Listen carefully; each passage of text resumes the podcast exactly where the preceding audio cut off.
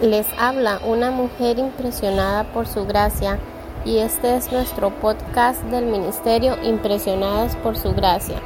Estás escuchando Reto de Lectura 365. Una mujer impresionada por la palabra. Día 175. Junio 24.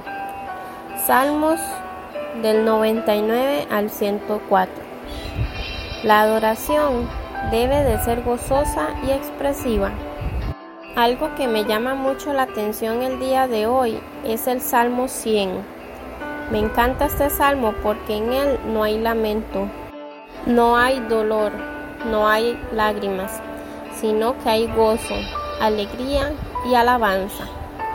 Sin duda, este salmo tiene la capacidad de disipar y desplazar la oscuridad las tinieblas y la tristeza. El Salmo 100 se divide de una forma sencilla. Los primeros dos versículos son un llamado a la adoración. En este llamado a la adoración, en esa invitación a la adoración, hay tres cosas que quisiera recalcar hoy que son indispensables en la adoración. Aclamar con júbilo al Señor servir al Señor con alegría, venir ante Él con cánticos de júbilo. Luego, en el versículo 3, hay una causa por la adoración, una razón para adorar. Y esto toma la forma de tres afirmaciones. Él es Dios. Él nos creó. Somos suyas. Después, en el versículo 4, tenemos otro llamado a la adoración, otra invitación a adorar. Y nuevamente, hay tres acciones importantes para la adoración. Entrar por sus puertas, darle gracias y bendecir su nombre. Finalmente, en el versículo 5, una vez más tenemos la razón para adorar tres atributos de Dios, su bondad, su misericordia, su fidelidad. En el Salmo 103, las razones para alabar al Señor fluyen alegremente en los labios del poeta.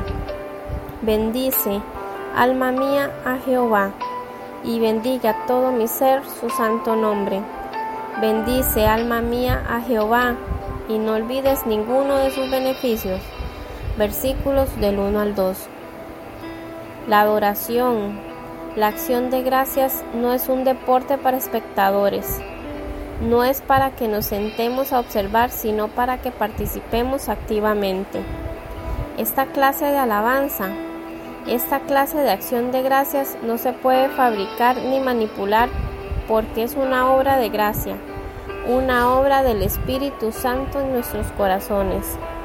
Es una respuesta apasionada a nuestro Dios cuando vemos quién es Él y lo que ha hecho.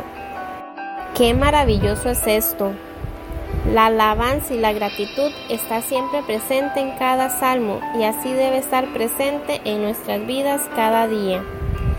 Gracias por escucharnos en este bello día.